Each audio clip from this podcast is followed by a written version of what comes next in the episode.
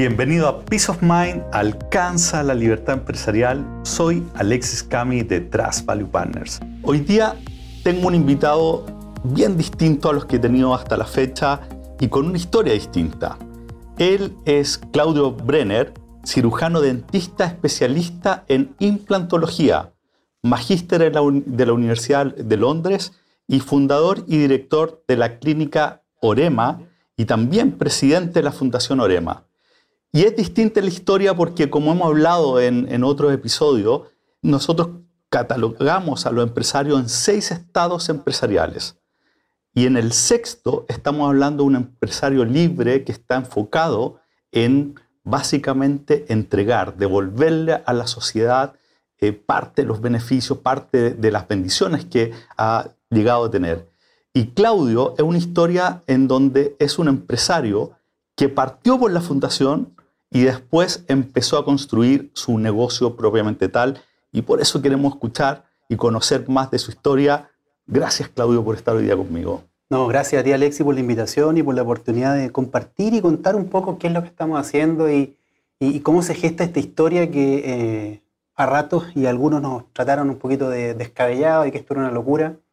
Y finalmente, bueno, las ganas, el empuje y, y, como me dice mi papá, hacer idea fija, eh, permitió de verdad eh, empujar este concepto y llevarlo a algo que es absolutamente real y tangible hoy día y, de lo cual honestamente como grupo de trabajo nos sentimos sumamente orgullosos porque sentimos que desde nuestro granito de arena estamos contribuyendo con nuestras herramientas a cambiar, al menos en parte, el mundo de manera positiva. Entonces, gracias a ti de todas maneras por, por la invitación. Y partamos, cuéntame un poco el nombre este Orema. ¿Qué sí, Orema eh, es la, una, una sigla en el fondo que se descompone, que funciona tanto con la palabra clínica o fundación y es Fundación Odontológica para la Rehabilitación Maxilofacial.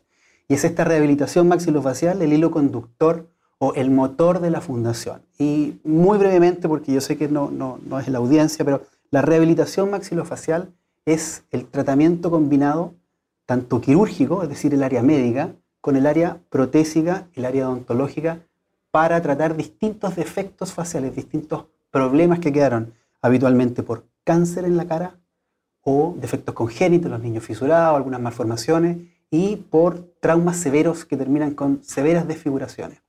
Entonces, en este proceso de formación dentro de la, dentro de la odontología, la gente generalmente uno dice dentista, tapaduras.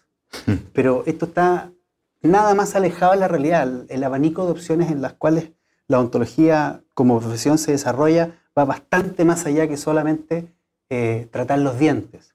Y en este proceso, en el fondo, eh, nos encontramos con este concepto de la rehabilitación maxilofacial, donde entendimos que nos teníamos que aliar con distintas profesionales de la salud. Y tenemos un equipo sólido formado con eh, cirujanos plásticos, cirujanos de cabeza y cuello, fonoaudiólogos, terapia ocupacional, psicólogos, que están al servicio de este tratamiento integral del paciente con estos defectos. ¿Cómo llegaste a este tema? Lo que pasa es que, bueno, dentro, yo en mi formación eh, tuve la oportunidad de vincularme a un grupo de trabajo que fue el grupo de trabajo original que inventó los implantes. Estamos hablando del profesor Brannemer, un profesor traumatólogo sueco que en torno a los años 50, 60 arma sus líneas de investigación y larga la historia, terminamos en los implantes dentales que hoy día se conocen. Pero los implantes dentales o los implantes de titanio, porque no van a tener una aplicación dental, se ocupan para bastantes más cosas que solo reponer los dientes.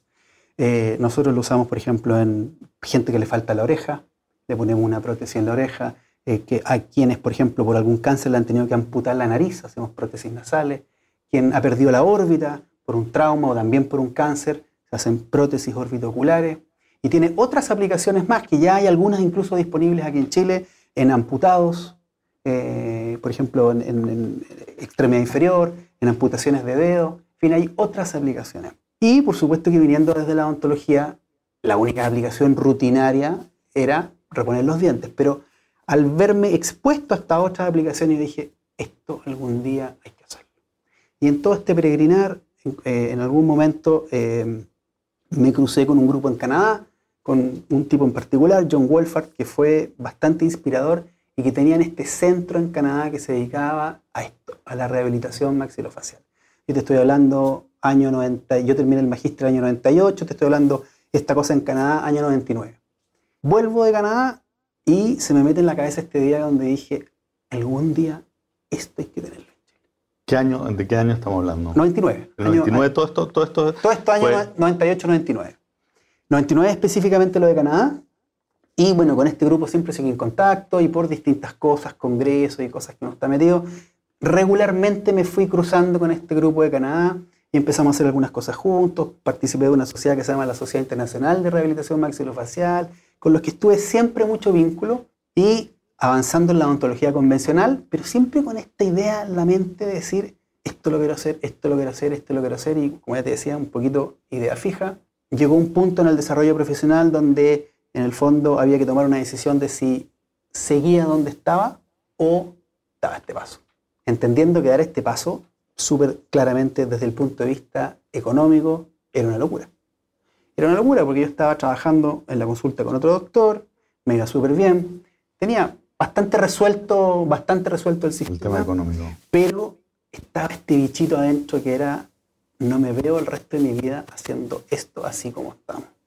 Necesitaba un cambio, necesitaba un desafío distinto. Siempre lo tuve, lo, tuve dando vuelta en la cabeza. Y como complemento a esta parte de la historia, mi suegra, pediatra, oncóloga del Calvo Maquena, cuando entendió que con mi señora, que es parte fundamental en, toda esta historia, lo hemos hecho, esto es un trabajo absolutamente en conjunto, ella nos empezó a mandar los pacientes que se da cuenta que necesitaban de esta cosa de reconstrucción, que no había acceso. Entonces nos dimos cuenta que esto era una actividad de hiperespecialidad y que desafortunadamente en este país, si se necesita odontología y si se necesita algo, cirugía plástica, no tiene cobertura en FONASA, por ende no tiene cobertura en ISAPRE, por lo tanto, el problema no existe. Y es súper fácil simplificar la conversación y decir, si de esto no se muere, no, tienes cobertura. Y la verdad es que cuando estamos hablando de problemas bien severos, eh, el paciente que hay una desfiguración facial importante, no puede hablar, no puede comer, no puede tragar, no puede tener una vida de relación, no se sienta a la mesa a comer los domingos con la familia, y uno dice, bueno, ¿y esta gente dónde está? Esta gente está encerrada en la casa porque no tiene cómo salir con un cáncer de lengua te amputan la lengua y si el tipo no es capaz de hablar, la gente más encima cree que, son tontos. Y no es que son tontos, es que no se les entiende. Entonces empezamos a vincularnos a todo este tipo de problemas donde finalmente nos dimos cuenta que necesitábamos a los profesionales idóneos, necesitábamos un lugar donde desarrollar esta actividad porque entrar a las clínicas y todo era prohibitivo por un tema de costo. Y aquí es donde surge el tema de la fundación, necesitábamos encontrar una manera de financiar el tratamiento de estos pacientes. Y ahí es donde surge la fundación. Entonces, nosotros empezamos, y increíble la historia, obtuvimos personalidad jurídica con la fundación el 2011, pero la clínica que tú la conociste y todo lo demás, estamos hablando de que empezamos a funcionar hace cinco años atrás allá. Entonces, una cosa fue trayendo a la otra, donde necesitábamos la estructura jurídica, pasamos por todo el trámite en el Ministerio de, Ministerio de Justicia, logramos este asunto, pero nos faltaba el lugar.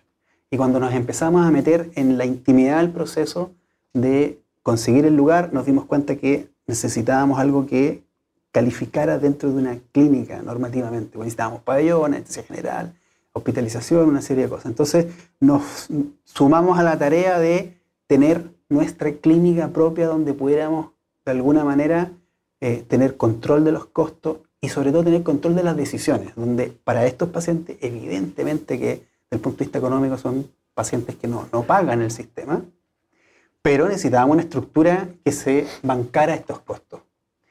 Entonces es ahí como finalmente terminamos armando la clínica y... O sea, la clínica es una... Es en respuesta a la necesidad, del lugar para poder tratar a estos pacientes. Impresionante, imagínate armar una fundación, armar una clínica que, que, yo la vi, estamos hablando de una clínica de, con una tecnología pero tremendamente avanzada. ¿Cuántos metros cuadrados son? Son 3.000 metros construidos. 3.000 metros construidos, o sea, con, con todo...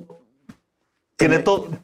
En el corazón de Vitacura, con estacionamiento, con todo lo que esta cosa implicaba, porque eh, dentro, del, dentro de la historia de desarrollo, no lo hemos mencionado, yo durante bastante tiempo fui colaborador de la Fundación GANS con los, con los niños fisurados. Y ellos tienen una estructura que está, funciona bastante bien, en, pero está en Cerro Navia.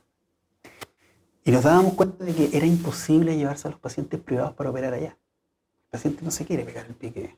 Entonces, todos estos pequeños ingredientes fueron sumando para tomar la decisión de, mira, necesitamos una clínica de este estándar, en esta ubicación, que atraiga a todo este perfil de paciente y que nos permita la suficiente complejidad para hacer estos otros pacientes. Entonces, todo el equipo odontológico, por supuesto que se hace toda la odontología convencional, tapadura, frenillos, qué sé yo, todo, y nos congregamos para estos casos complejos. Los cirujanos plásticos hacen, se dan toda la vuelta estética, pero tenemos reservado este espacio para los pacientes fundación cabeza y cuello, lo mismo, fonoaudiología, lo mismo y así. Y ese es un poquitito el, el, modelo. Y me imagino que, que, todo el equipo vive muy de cerca y muy íntimamente el propósito. O, sea, están conectados por el propósito todos. El hilo conductor de todo lo que hacemos son los pacientes fundación.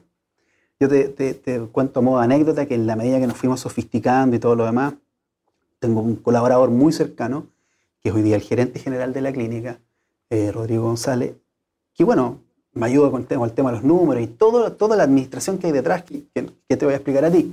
Y llegó un momento en que, bueno, cuando hicimos los números, si yo quitaba de la ecuación la línea fundación, estábamos absolutamente azules. Pero con la línea fundación, estábamos rojos. Entonces me dice, oye, pero por un tiempo mejor no ponemos esto en pausa? Venía recién llegando, como que no se había imbuido todavía de la totalidad del concepto. La conversación fue súper clara. Si la propuesta de solución es eliminar esta línea, no me sirve. Así que ayúdame a encontrar la solución con esta línea. Y ahí quedó súper claro y la verdad que somos muy amigos. Eh, ha sido un colaborador fundamental, me ha ayudado a hacer todo el turnover de, de, todo lo que está ocurriendo y todo el orden que hay detrás del punto de vista administrativo. Con la mano al corazón se lo debo a él. Así que ha sido una alianza en la que nos ha tocado aprender de todo un poco en este camino y, y, y hemos ido aprendiendo en la medida que hemos ido haciendo. Esto es como, como las lecciones de cómo hacer una fundación sin morir en el intento. Lo que... Sin morir en el intento y sin que nadie realmente te pudiera dar directrices claras. Yo hubo un momento en que no teníamos a quién preguntar, porque le preguntábamos al personaje A, nos decía una blanco, B nos decía negro, el otro no, lo que pasa es que... Entonces al final fuimos desenredando esta madejita paso a paso, nos fuimos de alguna manera, una expresión que usamos mucho, nos vamos a comer el elefante a pedacitos, eh, y fuimos disecando la trompa, la patita, el qué sé yo, la oreja, papá, papá, y hasta que finalmente el proceso cuajó. Hoy día estamos muy contentos porque eh, el sistema finalmente funciona con los pacientes fundación. Eh, hicimos una alianza estratégica para los pacientes oncológicos con el Instituto Nacional del Cáncer. Durante algún tiempo yo pertenecía al staff, hoy día estoy como interconsultor externo, que no me da el tiempo para todo. y los pacientes del Instituto Nacional del Cáncer, es decir, hospital público del área norte de salud, donde se resuelven grandes patologías tumorales eh, de la cara, son enviados a la fundación para toda la parte de rehabilitación. Y lo digo con mucho, con mucho orgullo, con mucha, mm, eh, o sea, con, con bastante altura de mira. Hoy día un paciente del sistema público queda muchas veces mejor resuelto que los pacientes privados porque acceden realmente a lo último que hay en desarrollo en el tratamiento de estos pacientes. Entonces el rol es clave, el rol de la fundación. ¿Me puedes dar algún indicador? ¿Cuántos pacientes? Cómo, sí, nosotros tenemos hasta el día de hoy tratado en torno a los 200 pacientes como, como personas. Tenemos un promedio eh, de 8 atenciones por paciente. Llevamos 5 años, y todo esto es algo que, que, que, le suma presión y le mete vapor a la caldera de la clínica. Claro. Si lo pongo en números absolutos, Hoy día la actividad de la fundación respecto de todo lo que se hace en la clínica es en torno al 8%, pero si lo llevo a mis números particulares respecto de lo que yo hago es en torno al 20-25% de lo que hago. Desde mi actividad, comillas, como dentista, moviendo las manos en el fondo.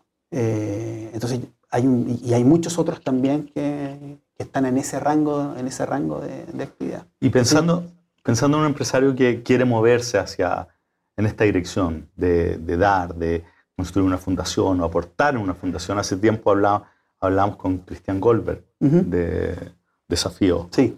Me contaba, el, es una locura la cantidad de tiempo que le dedica. Muchísimo. Pero es, es impresionante. Era, de hecho, si no, mal no recuerdo, sobre el 50% en el caso de él. Sí. ¿Qué lecciones has sacado tú de este proceso? ¿Qué le dirías tú a ese empresario que quiere moverse en esa dirección? Mira, el, el, esto ha sido una, una vuelta que terminó siendo, entre comillas, bien virtuosa para nosotros. Entonces, por formación, por mística, como uno quiera hacerlo, soy bien, eh, creo mucho en que finalmente uno tiene que hacer las cosas porque, porque quiere, porque cree, y si está todo, si hay un trabajo bien realizado, la parte económica va a llegar. Nos cruzamos en este proceso de armar la fundación, y yo estoy bien de acuerdo con lo que tú dices, que de, mi tiempo laboral puede ser cercano al 50, pero de mi tiempo de ejecución manual es lo que yo me refería con horas de tratamiento. Es mucho más que eso. Es mucho más que eso. Y de espacio mental ni te digo, de espacio mental es, hmm. casi todo. Nos cruzamos, por ejemplo, con el concepto de las empresas B. Y nos certificamos, nos dimos cuenta que en realidad, dado que nadie nos aportaba, porque recién ahora hemos conseguido algunas donaciones, fondos y qué sé yo, todo el inicio, yo te diría todos los primeros 3, 4 años, en estricto rigor éramos más una empresa B, somos una empresa B, hicimos la, pega, nos certificamos, nos fuimos auditados por este, este, este, este, grupo estadounidense que viene, que te llaman, las mil llamadas, los cuestionarios, en fin, porque nos dimos cuenta que en realidad lo que éramos más que una fundación, éramos una empresa que tenía un propósito que iba más allá de solo ganar dinero, que por supuesto que lo tiene, eh, pero que tenía este propósito que era el hilo conductor, era el motor. Y dijimos, en realidad, no somos fundación, no es que alguien puso un fondo a disposición para desarrollar un cierto tema. Somos un grupo de locos que quisimos sacar adelante este tema y en realidad basado en una empresa que destina parte de su tiempo, su capital humano, recursos, qué sé yo, para sacar adelante este propósito. Y somos la única entidad de salud en Chile certificada como empresa B. Impresionante. Entonces, ¿por qué te digo que dónde, dónde empiezan las retribuciones? Ha sido un elemento diferenciador. Eh, hoy día, sobre todo la gente joven, está buscando más estas actividades con un cierto propósito. Eh, hablamos de, qué sé yo, los empresarios de la vieja escuela de repente como que no la entienden tanto, pero hoy día todos los, la, gente más joven eh, se identifica plenamente con estas actividades. Hay un énfasis ecológico, un énfasis social, en fin, hay distintas vueltas. Entonces, eh, sin ser algo buscado en el origen, terminó siendo una externalidad positiva. Y la gente en parte nos busca y nos reconoce por eso. Y hay una asociación que tampoco fue buscada, que es, bueno, si son capaces de resolver estos casos complejos, claramente pueden resolver estas cosas más sencillas. Entonces, también finalmente la fundación terminó siendo el, uno de los grandes elementos diferenciadores eh, de la clínica. ¿Qué le dirías, como te decía, a este empresario que quiere avanzar en esta dirección? ¿Qué, ¿Cuáles son las lecciones que, tú, que tú sacaste en todo este proceso? Yo te diría que lo más importante, eh, lo más importante para nosotros es que en este país es absolutamente posible llevar a cabo los sueños. Eh, la recompensa desde el punto de vista personal supera con creces el esfuerzo, los malos ratos, el dinero invertido y hay una retribución que, no, es tan fácil de explicar. Quizás uno no le puede aplicar indicadores tan objetivos, pero ciertamente tiene indicadores cualitativos que hacen que esto se justifique plena, plenamente. La gente que se embarca genuinamente en esto, yo te garantizo que no se va a arrepentir. Porque en realidad uno empieza a ver que el mundo tiene bastante más y que uno, desde la empresa, que es un poquitito el slogan de las empresas B, uno no busca ser la mejor empresa del mundo, sino la mejor empresa para el mundo. Y se da cuenta que con las acciones que uno está haciendo desde la empresa privada es capaz de impactar positivamente a la sociedad. Y que finalmente eso tenga una retribución económica, finalmente es por añadidura, como digo yo, de un trabajo en general bien realizado, pero no como el único objetivo, sino que este objetivo de de verdad, en la medida de nuestras posibilidades, cambiar positivamente el mundo, impactar positivamente nuestra sociedad. Y tener mucha perseverancia. Pues o sea, ¿Cuántos te dijeron que no lo hicieras o que estabas loco en el proceso? Yo te diría que todavía hay algunos que encuentran que estoy loco. lo que pasa es que la escala, la escala es grande. El tema de todo lo que fue la resolución sanitaria y todo, todo esto de estar en regla, eh, que está tan de moda hoy día en las empresas del compliance y todo lo demás, todo esto de tener ordenado de manera tal de que las cosas funcionen, eh, fue una tarea gigante. Y con la mano así, el corazón siendo bien honesto, nosotros nos embarcamos en esto con, yo si lo miro así en retrospectiva, con bastante ingenuidad. Yo creo, o sea, si yo objetivamente hubiese sabido... Quizás no lo... capaz que no lo hubiera hecho. Claro. Si hubiese sabido todo lo que venía... Es mejor no saber todo. Tú decís, quizá, mm, capaz no lo hago. Pero ahora que lo hicimos y que superamos la vuelta, o sea, absolutamente convencido de que es lo que había que hacer.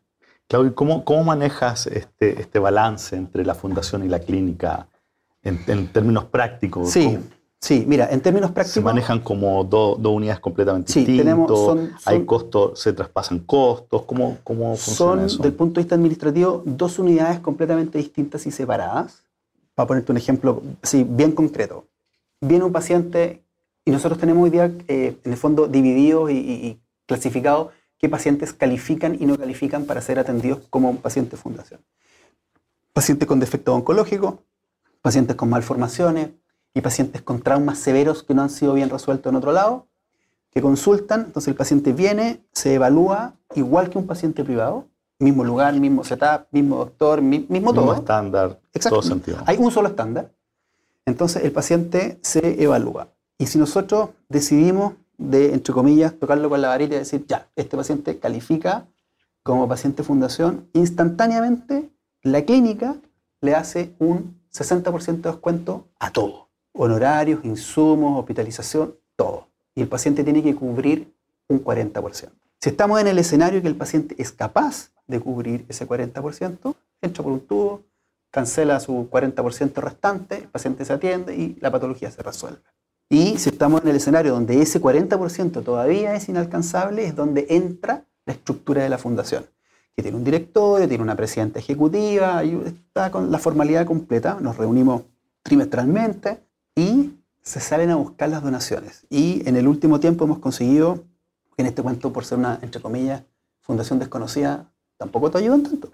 Hay que tener un historial de blancura respecto de la plata que recibiste, cómo la reportaste, cómo se usó y año a año vuelves a postular ese mismo fondo y ese mismo fondo al año siguiente te premia si lo hiciste bien y te, te entrega un poquito más y qué sé yo. Entonces hoy día nosotros conseguimos recursos de la Municipalidad de Las Condes, la Municipalidad de Vitacura, el Ministerio de Desarrollo Social, hay una fundación que se llama Fundación Careno, que es una fundación, como llamamos nosotros, de segundo piso. Es una fundación que ayuda a fundaciones, que son las que salen a la calle a ejecutar, Ujú. como por ejemplo la de nosotros. Ellos también nos han ayudado fuertemente. Y bueno, y toda la gente que trabaja, que regala su tiempo, que los atiende a esos pacientes sin costo y que se juegan, porque en el fondo tenemos la claridad de que tenemos entre manos una herramienta que no se puede quedar solo en la rutina. Hay que, de alguna manera, llevarla a la totalidad de su expresión de desarrollo. Y con la mano en el corazón hemos aprendido muchísimo. Entonces, las retribuciones van porque hemos aprendido, porque nos llena el espíritu, porque uno de verdad, de verdad se da cuenta el agradecimiento de esos pacientes. Que no, no sé cómo transmitirla, pero para los que estamos en este mundo de profesionales de la salud, donde hay una, una fuerte vocación de servicio, esta cuestión viene a llenar lo que hoy día la rutina no te deja. Porque está todo mercantilizado, hoy día todo se trata de hágame un presupuesto, no hágame un diagnóstico. Yo vengo a hacerme una prestación, no, no algo. O sea, hoy día está todo, comillas, industrializado. Y la salud es algo más que eso, digamos. O bastante Claudio, más que y- eso. Tú viniendo de un ámbito completamente alejado del mundo de los negocios, Mm. te, te encuentras hoy día en la práctica como un empresario.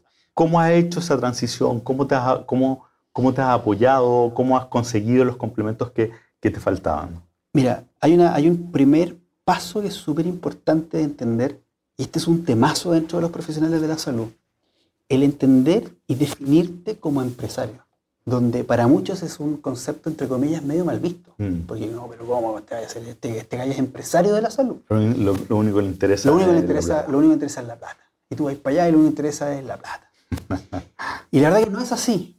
Y es un error no entender de que ya sea que tengas una fábrica de pernos, ya sea que vendas corbata, ya sea que vendas chocolate o que tengas prestaciones de salud, esta cuestión se rige con las reglas y el mundo de la empresa. Y somos empresarios. Y tenemos que tener el apoyo de toda la vuelta. Tenemos que entender nuestros centros de costos, qué sé yo, contabilidad, marketing, bla, bla, bla, todas las todas las fases asociadas.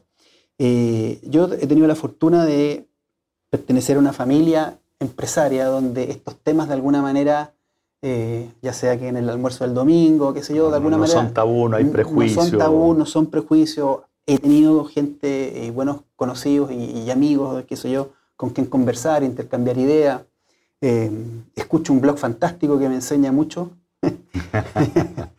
Eh, pero en realidad ha sido mucho de intuición. Y al principio, y esto es una, una, cosa que la conversábamos mucho con mi señora, usábamos, usábamos una frase que, bueno, que como esto nosotros no entendemos, esa es una frase que llegó a un punto en que yo le dije a la Vero, se acabó, erradicada del vocabulario. Porque aunque no lo creas, la Universidad de la Vida, en este, en este capítulo de, de, de desarrollo, nos terminó enseñando mucho más. Porque al final es, arremángate, métete en el tema y hazlo.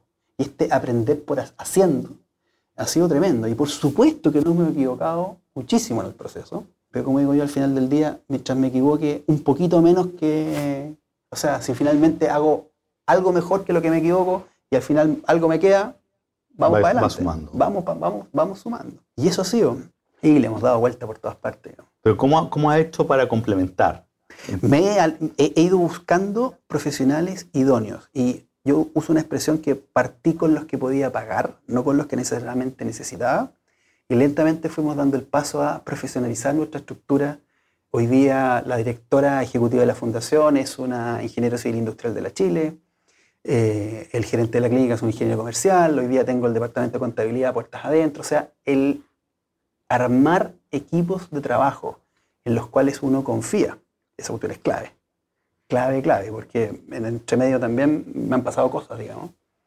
Y te reconozco que hubo una etapa en la que me, me, costaba confiar, porque al final del día la fiesta la paga uno. Entonces te ofrecen mil ideas y vienen los de marketing y hagamos acá y hagamos allá, y yo digo, ya, pero ¿y si esto no funciona y cómo lo mido?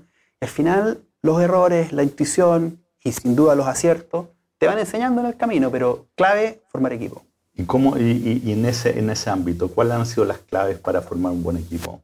Un poco lo dije, o sea, conocer a las personas, confiar. Pero cuando eh, dices confiar, ¿tú has construido esa confianza? Sí. ¿Cómo, cómo, cómo lo haces?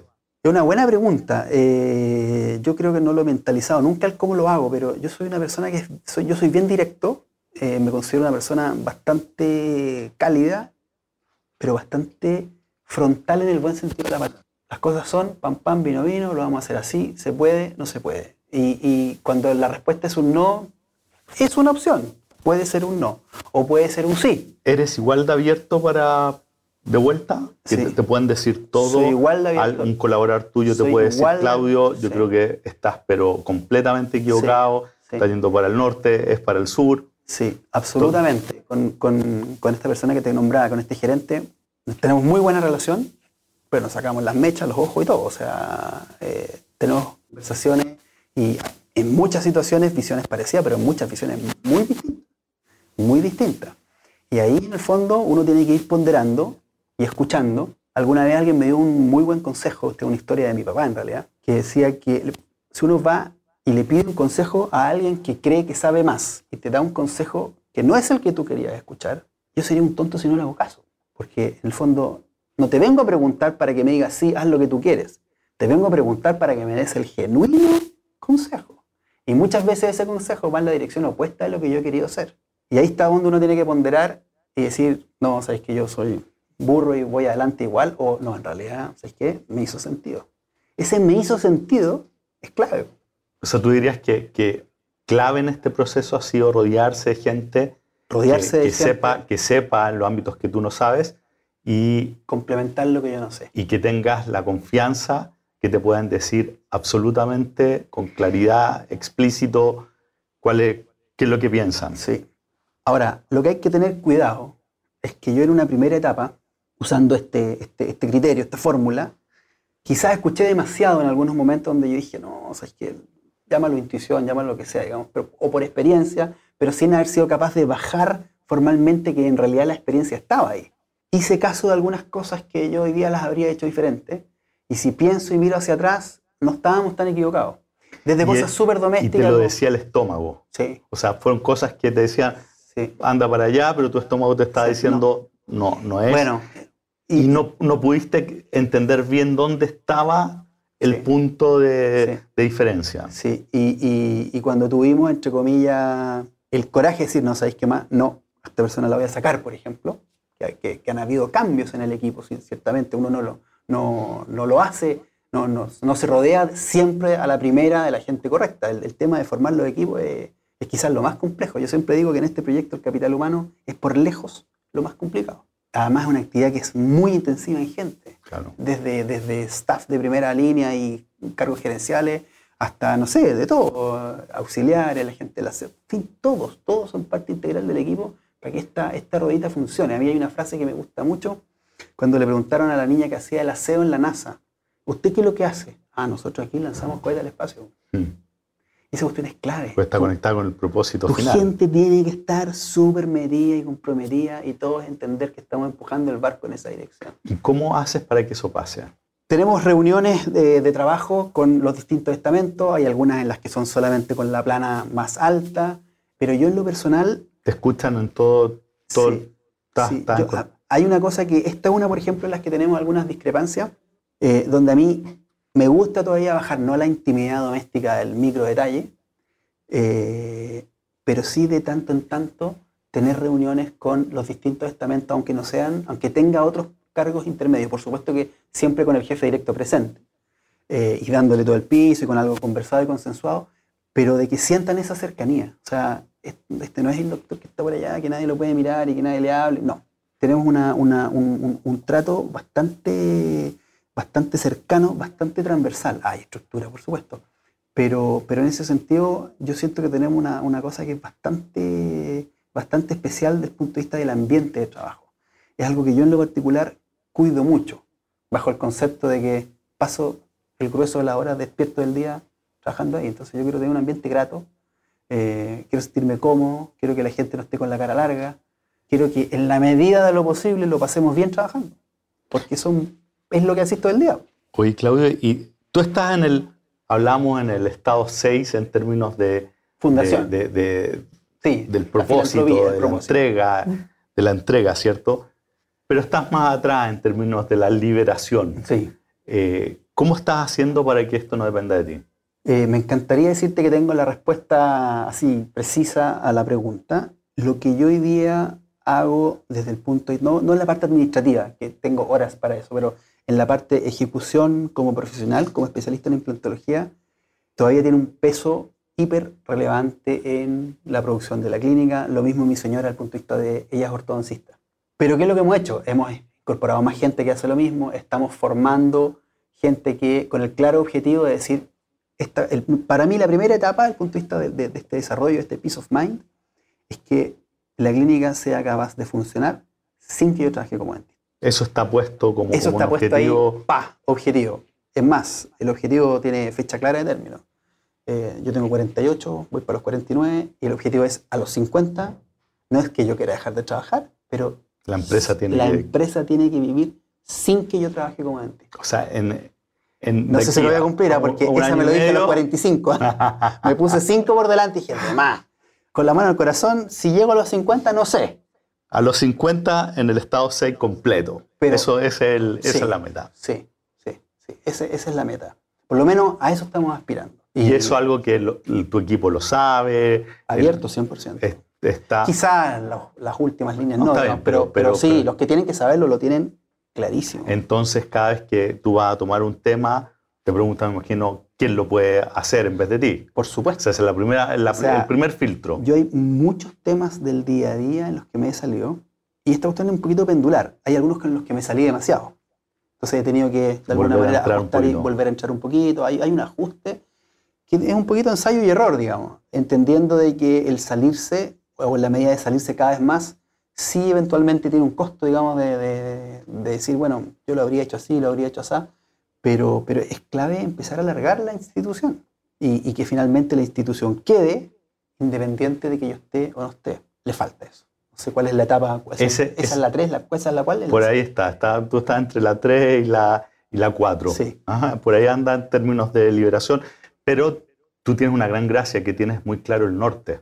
Sí tu norte, como, como nosotros le llamamos acá el norte del empresario, está súper claro. Tú dices a los 50, tú tienes una imagen de cómo quieres estar, cómo quieres que, que, sea la relación con, con, con, en este caso, con la clínica y la fundación, y estás avanzando claramente en, esa, en esa dimensión. Sí, a mí me encantaría quedarme, que la gente dice que estáis loco, porque son los casos más complejos y donde hay más problemas y qué sé yo, pero en fin, quedarme desde el punto de vista eh, profesional con los pacientes fundación y desde el punto de vista empresarial con la gestión de la clínica.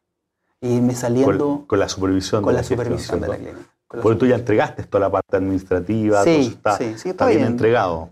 O sea, igual estoy informado de todo, digamos, pero, pero estoy fuera, estoy, estoy, bastante fuera. Excelente, excelente. ¿Principal desafío hacia adelante? Mantener las ganas. Eh, confieso que es algo que en la medida que va pasando el tiempo y que los objetivos se van logrando, eh, los intereses van cambiando también. Claro que sí. Y yo me imagino, o sea, yo tengo súper claro que tiene que ver con, con, con, todo, digamos, con la etapa de desarrollo personal, la etapa de desarrollo profesional, eh, y mantener el interés y mantener esta, esta, este, este, claro norte sin perderte en el camino, yo diría que es uno de los grandes desafíos. Es algo que me resulta medianamente natural, así que no, no, no tengo mucho problema con eso. Y los desafíos están todos los días, o sea, hoy, día, en el momento que estamos viviendo, ni que hablar, digamos, o sea, los desafíos son gigantescos, porque mm, desde la contingencia política que no quiero entrar, desde la contingencia del coronavirus, en la actividad que nosotros hacemos, o sea, es una de las profesiones más, más expuestas. Y si finalmente pasa lo que ocurre en, está ocurriendo hoy día en Italia y que la gente se tiene que caer en la casa, nosotros tenemos que bajar la cortina. O sea, los desafíos están ahí, a la vuelta de la esquina y son todos los días nuevos, cambiantes y qué sé yo. No, no, yo no, no, te puedo atender por, por videoconferencia. Entonces ahí están, hay, hay desafíos todos los días.